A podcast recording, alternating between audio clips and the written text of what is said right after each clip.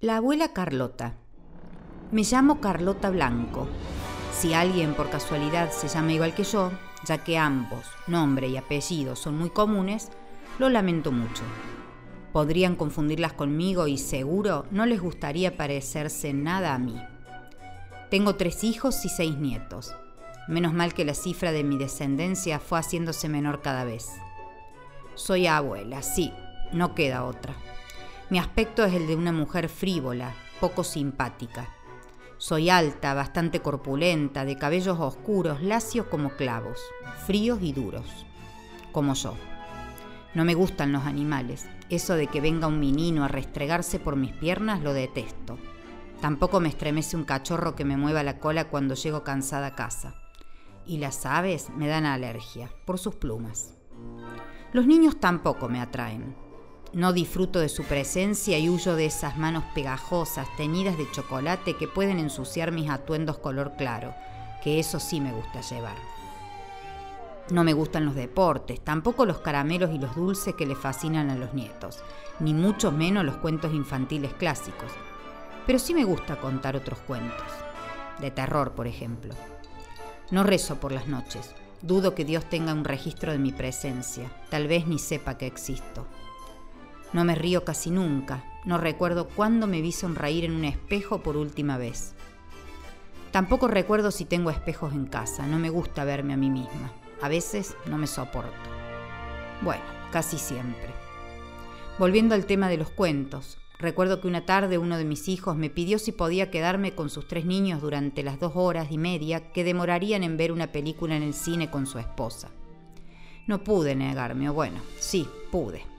No sé por qué no lo hice y accedí a que me trajera esos tres resortes movedizos que saltan de un lado a otro como si hubieran destapado una lata que los contuviera dentro. La cosa fue que allí estaban los tres, mirándome como si hubieran visto un monstruo frente a ellos, sentados en mi sillón, al que había cubierto con una manta antes de que llegaran, por si acaso. Digo, esas manos pegajosas.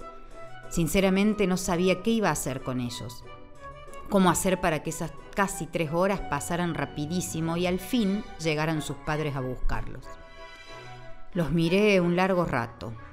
Ellos me miraban fijamente y al fin me animé a decir, si quieren, les cuento un cuento o una novela, pensé, cosa que demorara mucho más tiempo con esos chiquillos sentados y quietos.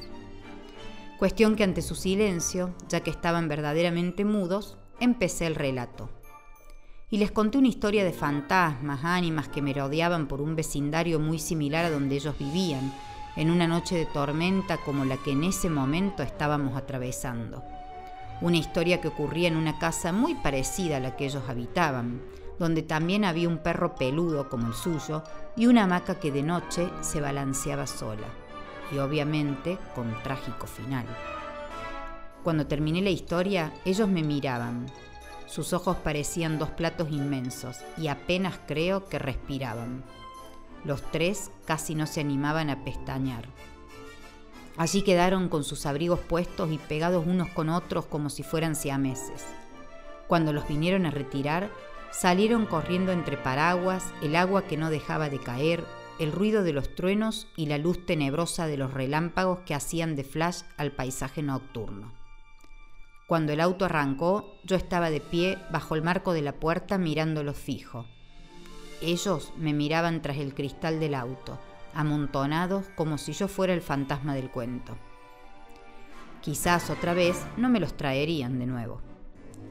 Me fui a dormir en medio de la terrible tormenta. A la mañana siguiente la policía estaba en mi puerta, un montón de vecinos agolpados en mi vereda para ver qué había pasado. Sobre mi sofá había tres muñecas. Mis zapatos estaban tirados al lado de la alfombra. De mí ni rastros. Y en el jardín detrás de la casa, una hamaca que nunca había estado allí, de repente se columpiaba sola sin detenerse. Arriba estaba yo, pero nadie pudo verme. Y esta vez yo sonreía.